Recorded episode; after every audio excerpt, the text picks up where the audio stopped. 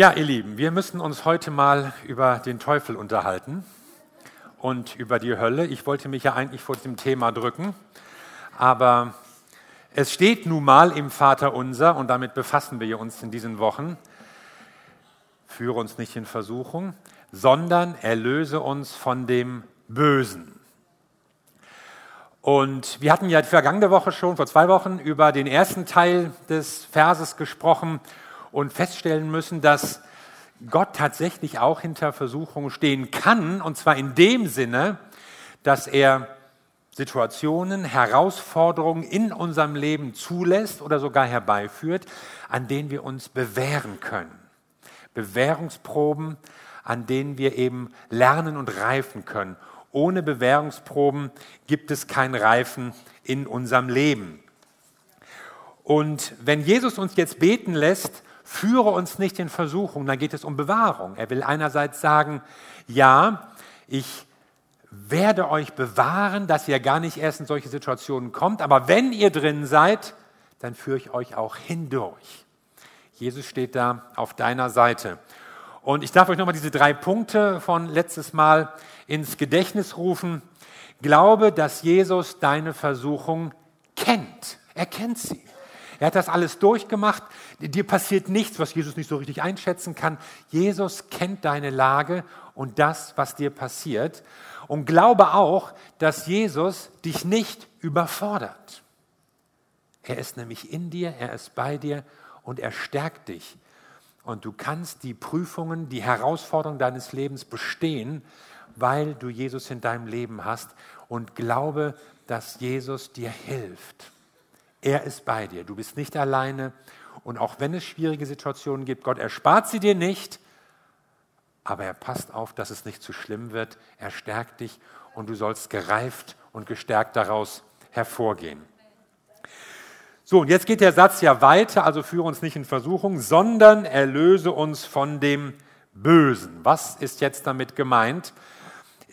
Ich will mal drei Fragen an diesen Text richten. Und die erste ist natürlich, was ist das Böse? Und da frage ich mich, ist eigentlich damit der Böse gemeint oder das Böse? Vom Wort her erstmal ist das Böse eigentlich alles, was irgendwie misslich ist, erbärmlich, leidvoll, schlecht, äh, schlimm oder unheilvoll. Die Bibel benutzt das auch für, für dieses Zeitalter. Die Tage sind böse und sagt damit, die ganze Situation ist schwierig, insbesondere für uns Christen. Menschen werden als böse bezeichnet, und zwar im Gegensatz zu gut oder gerecht, wenn sie einfach ohne Gott leben wollen, sich nicht an ihm orientieren, nichts mit ihm zu tun haben wollen und ihr Leben damit so im Widerspruch zu Gott führen.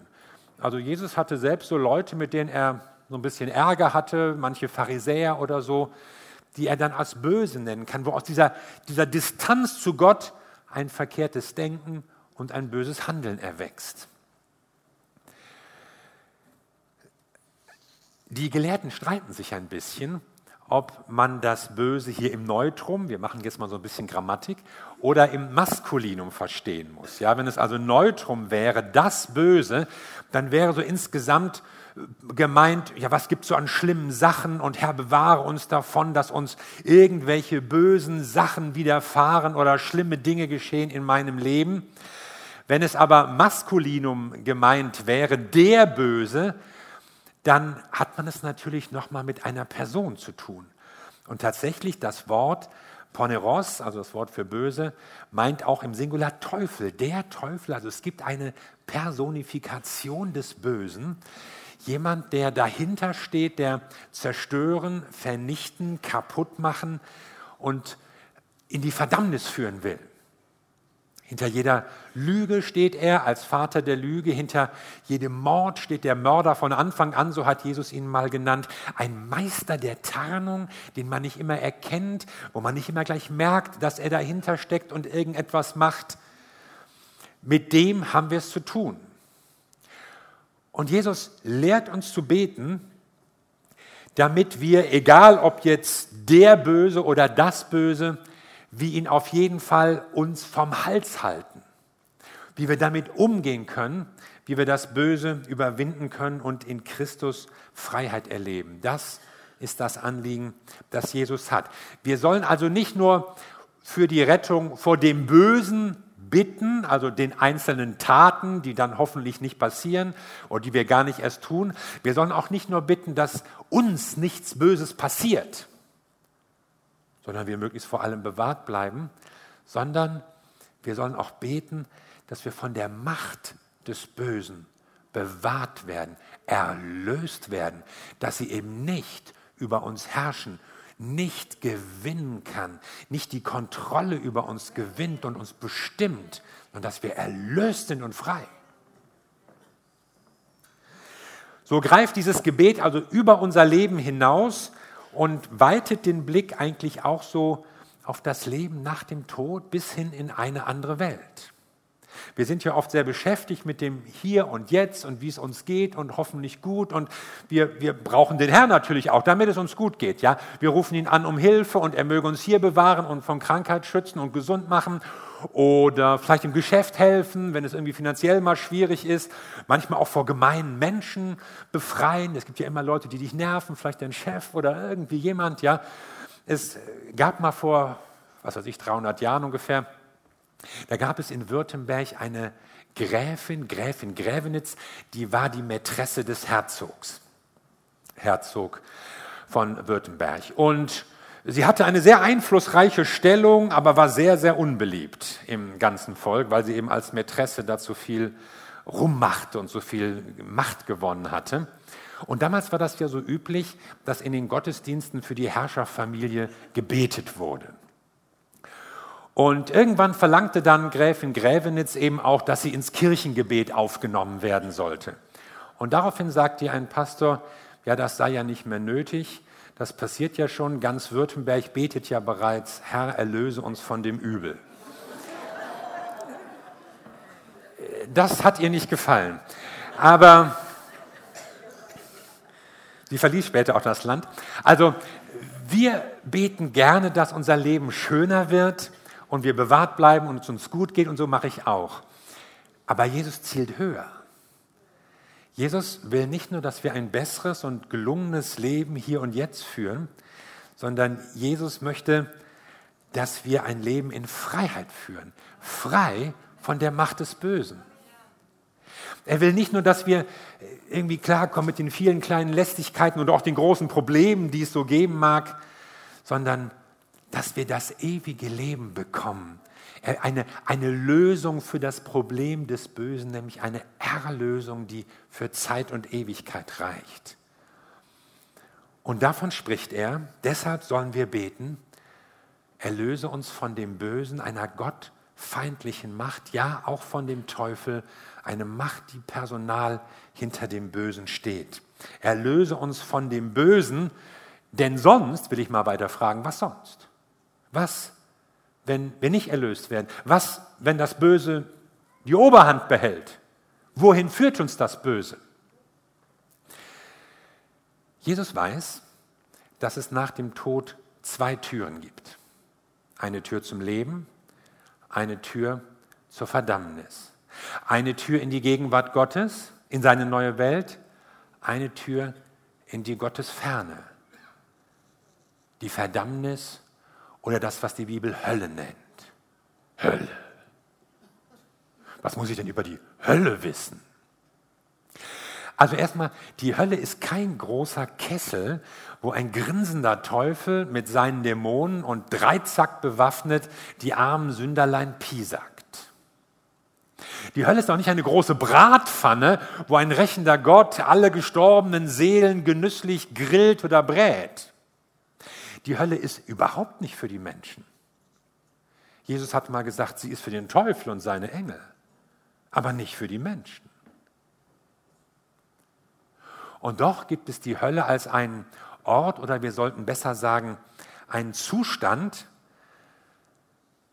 in dem Gott nicht mehr da ist, wo Gott keine Rolle spielt, wo Menschen sind, die einfach Gott aus ihrem Leben verbannt und ausgeschlossen haben, die sich gegen Gott positioniert haben, die das Leben aus Gott eben nicht wollten, hier nicht wollten und auch dort nicht wollten, denn Gott zwängt sich keinem auf. Du entscheidest, wo du dein Leben und wo du deine Ewigkeit verbringen möchtest. Es ist interessant zu sehen, wie so in der Bibel dieser Gedanke der Hölle entstanden ist oder sich entwickelt hat. Der hebräische Ausdruck Gehenna kommt ja von einem Tal in der Nähe von Jerusalem, dem Himontal. Und das war eine Zeit lang, zur Zeit von König Ahos, Hass, einem sehr gottlosen König, so ein Ort, wo Menschenopfer stattfanden. Götzendienst, Menschenopfer. Und das fanden die Propheten natürlich gar nicht gut. Und deshalb verband sich dieser Ort mit ganz negativen Vorstellungen. Und hinzu kam noch später, wurde der Müll verbrannt und da schwelte dann immer so ein Feuer und der ganze Dreck kuckelte darum.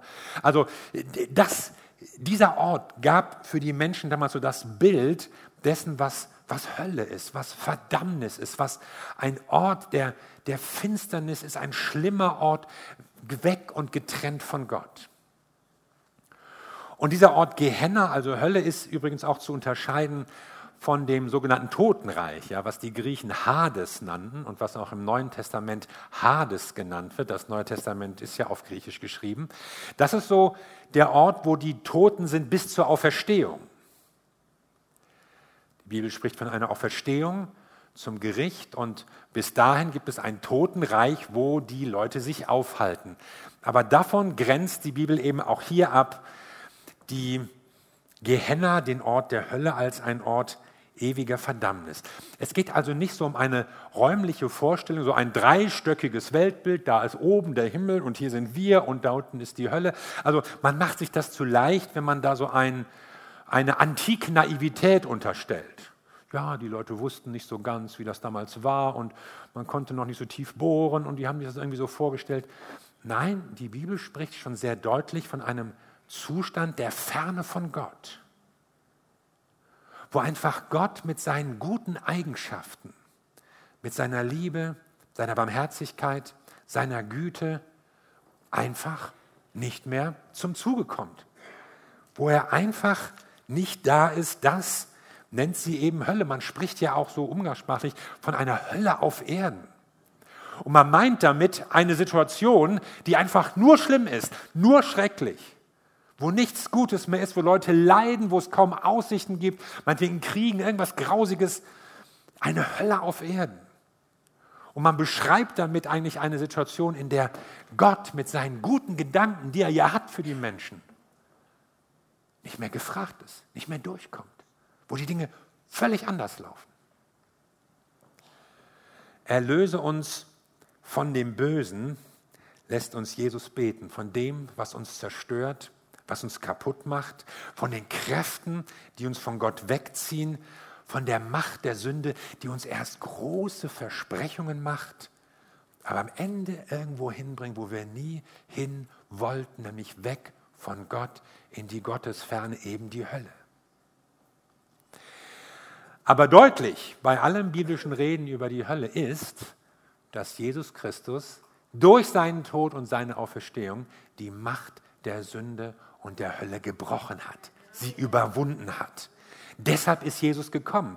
Deshalb hat er seine Jünger als Boten gesandt. Deshalb hat er seine Gemeinde beauftragt. Deshalb machen wir live on stage und verteilen Zeitungen und sprechen hier und da alles, was wir tun. Wir tun es, damit Menschen dieses Leben aus Gott kennenlernen. Und damit sie eben nicht durch die Macht des Bösen gefesselt irgendwo dann da landen in der Hölle, in der Ferne von Gott, sondern wir wollen, dass sie Gott kennenlernen und dass sie seine guten Gedanken, seine guten Pläne mitbekommen. Denn es ist wichtig, dass Menschen Gott kennen. Es ist überlebenswichtig.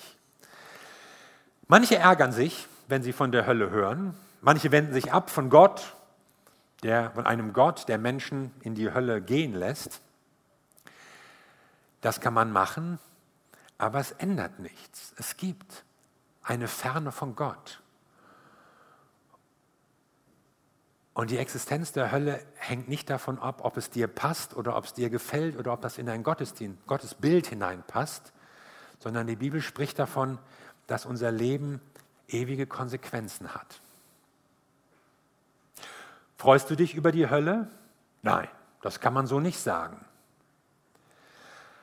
Aber ich bin in gewisser Weise froh, dass Gott den Menschen zur Verantwortung zieht. und dass es eine ewige Verantwortung gibt. Ich fände es nämlich schlimm, wenn alles Böse, was geschieht, ohne Konsequenzen bliebe. Wenn all die Unterdrücker, Ausbeuter, Plünderer, wenn all die Menschenhändler, Vergewaltiger, Eroberer, wenn all die Leute, die unbarmherzig gehandelt haben, auf Kosten anderer gelebt haben, die nur auf ihren eigenen Vorteil bedacht haben, wenn die am Ende damit durchkommen würden.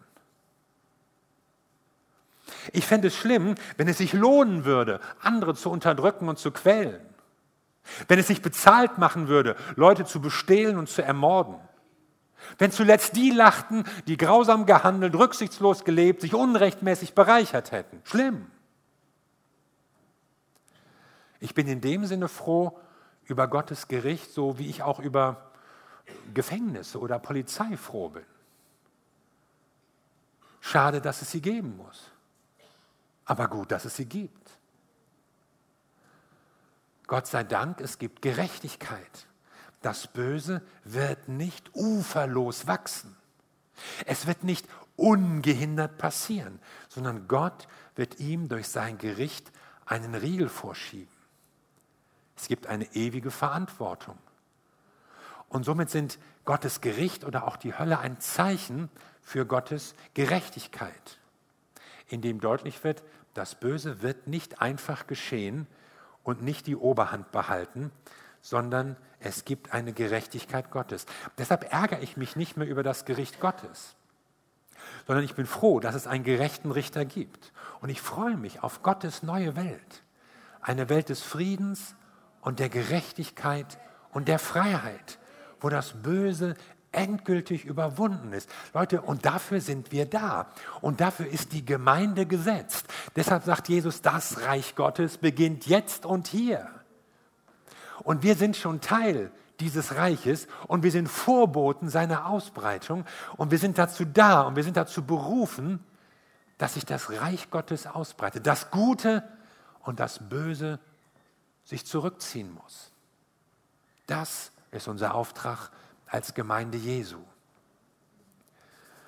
Und wer es eben schafft, hier schafft, sich aller Verantwortung zu entziehen, den Gesetzen auszuweichen weiß oder sie vielleicht sogar in seinem Sinne manipuliert, wer die Macht und nicht das Recht sprechen lässt, wer sich weder von Gottes Wort noch Barmherzigkeit noch von Mitleid noch von der UNO oder irgendwie jemand was sagen lässt, der wird irgendwann auf den treffen, dem er nicht mehr ausweichen kann.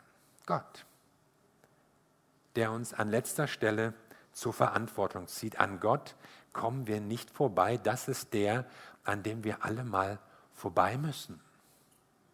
Oder eben vorbei mussten. Denn wenn du dein Leben Jesus gegeben hast, dann bist du schon vorbei an dem Gericht. Und das ist so die dritte Frage, die ich an den Text stellen möchte.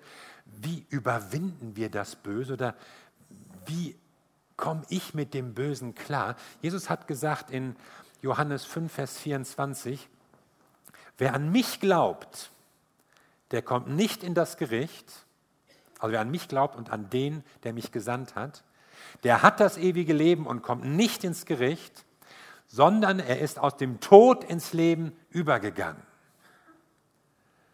Das liegt also schon hinter dir. In dem Moment, in dem du sagst, Gott, ich bitte dich um Vergebung, ich erkenne an, dass ich als Sünder nicht vor dir bestehen kann, aus meiner eigenen Kraft, aus meiner eigenen Gutheit, die es nicht gibt, sondern dass ich dich brauche für einen Neuanfang. In dem Moment ist das Gericht über dein Leben gesprochen, durch deine Bekehrung, durch das Selbstgericht der Umkehr.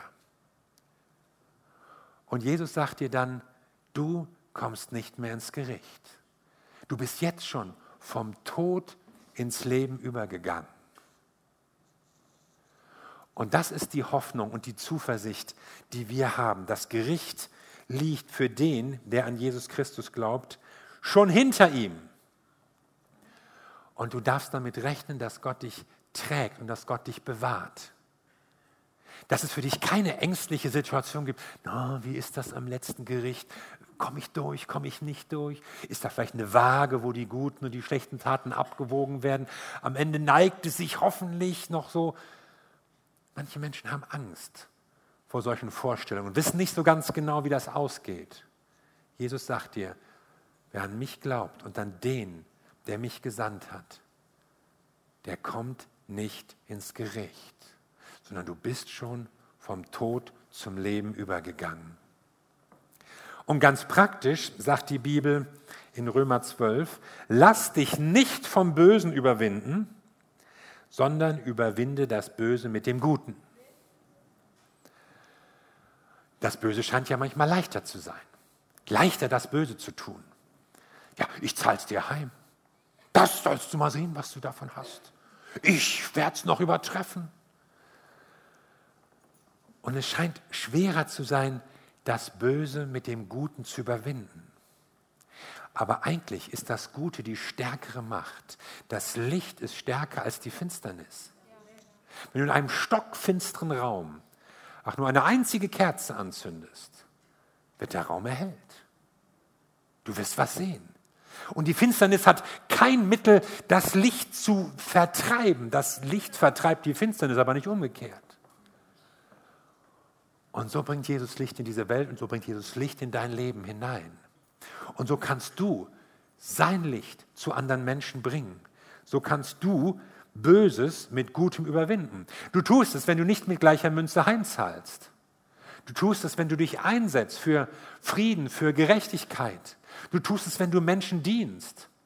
Vielleicht in dieser Gemeinde, vielleicht woanders Menschen in Not. Wenn einfach Gottes Liebe für Leute durch dich sichtbar wird. Du tust es, wenn du praktisch hilfst. Vielleicht mit deiner Arbeitskraft, deiner Kreativität, deinem Geld, was du so drauf hast. Du kannst dazu beitragen, das Böse durch das Gute zu überwinden. Warum? Weil das Böse über dich keine Macht mehr hat. Jesus Christus ist stärker. Mir ist beim Lesen des Vaterunsers aufgefallen, dass da eigentlich so drei Schritte, drei Stufen könnte man fast sagen, zu finden sind, so wie wir mit dem Bösen umgehen sollen in unserem Leben. Da haben wir erstmal diesen Satz, vergib uns unsere Schuld. Und da wird deutlich, ich kann mit dem, was meine Schuld ist, was ich falsch gemacht habe, mit den Fehlern, dem Versagen, der Sünde meines Lebens, kann ich zu Gott kommen und er wird mir vergeben. Und er wird das auch immer wieder tun. Und er wird es gerne tun. Er vergibt mir meine Schuld. Und doch will Gott natürlich nicht, dass du immer wieder mit der gleichen Sache ankommen möchtest oder musst oder dass du in deinem Leben nicht weiterkommst. Er will ja Wachstum, er will, dass du weiterkommst. Deshalb gibt es eine zweite Bitte, führe uns nicht in Versuchung. Gott will, dass du weise wirst und Situationen, die dich in Gefahr bringen, meidest. Dass du wachsam wirst, dass du eine Reife entwickelst und das Böse in deinem Leben meiden kannst. Bewahrung, das wäre so ein zweiter Schritt. Und dann heißt es drittens, sondern erlöse uns von dem Bösen. Hier geht es darum, dass die Macht des Bösen grundsätzlich gebrochen werden soll. Es soll dich nicht mehr verleiten können, es soll dich nicht mehr packen, es soll dich nicht mehr krallen können. Und ich sage dir, Gott ist nicht genervt, wenn du immer wieder mit deiner Not, mit deiner Sünde, mit deiner Schuld zu Gott kommst. Wir denken das manchmal. Herr, dafür habe ich schon so oft gebetet. Herr, das ist immer noch nicht besser geworden. Darüber haben wir schon vor fünf Jahren gesprochen. Du bist genervt von dir selbst, aber Gott nicht. Wir sind auch genervt von anderen Leuten, ja. Aber Gott ist nicht genervt von dir. Gott macht sich ja auch keine Illusionen über dich und deine Schwachheit. Gott ist ja auch nicht enttäuscht von dir, weil er sich nicht über dich täuscht und du ihn nicht täuschen kannst. Und doch möchte Gott dir helfen, dass du eben nicht immer wieder mit denselben Dingen kommen musst, sondern dass du lernst, die Versuchung zu vermeiden und sogar die Erlösung vom Bösen erlebst. Martin Luther hat mal gesagt, so über das Thema Versuchung, Verlockung zur Sünde, du kannst nicht verhindern, dass Vögel um deinen Kopf fliegen. Du kannst aber verhindern, und jetzt kannst du dir schon denken, wie der Satz weitergeht, dass sie auf deinem Kopf ihr Nest bauen. Das kannst du verhindern. Wir werden immer mit Versuchung, Verlockung, mit einer Umgebung zu tun haben, die uns nicht immer nur zu Gott hinlenkt. Aber wir können eine Kraft in uns entwickeln, die stärker ist als die Verlockung zum Bösen. Du kannst beten, erlöse mich von dem Bösen.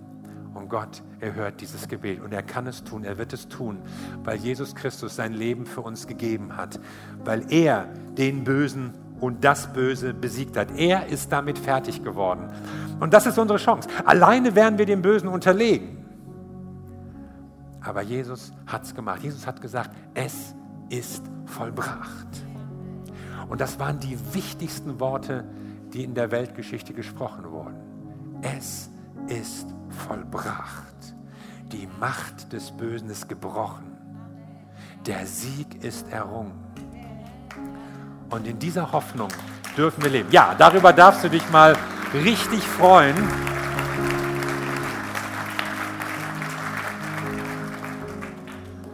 Und weil Jesus das getan hat, darfst du dieses Gebet sprechen.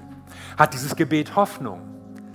Hat er die Kraft in deinem Leben, das Böse zu überwinden und zu besiegen, sodass du es hinter dir lassen kannst? Du bist nicht gezwungen, ein Leben zu führen mit ständigem Auf und Ab, sondern es gibt eine Erlösung von dem Bösen. Und das hat Jesus Christus für dich. Und das, Leute, das ist richtig gute Nachricht.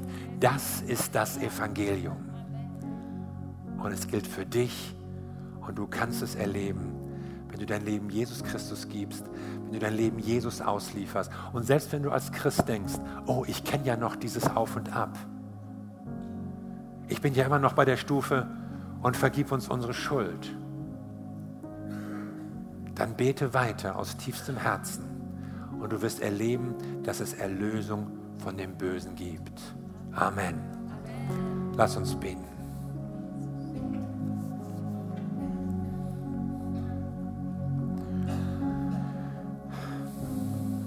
Wir danken dir, unser Vater im Himmel, dass du diesen Weg der Erlösung gebahnt hast durch Jesus Christus, deinen Sohn, unseren Bruder, das vollkommene Opfer, Jesus, der sein Leben für uns gab, starb und auferstand, damit wir ein neues Leben haben. Wir danken dir, Herr, dass du das Böse überwunden hast. Und wir bitten dich von Herzen, ich bitte darum, Herr, für jeden, der diese Botschaft hört, dass dieser Glaube in unser Herzen fällt, dass diese Zuversicht sich ausbreitet. Ja, es gibt Erlösung vom Bösen, es gibt sie auch für mich. Vergebung, Bewahrung, aber dann auch Erlösung. Und darum bitten wir dich, Herr, dass du das in unseren Herzen wirkst, dass wir in diesen Segen hineinkommen, den du für uns vorbereitet hast.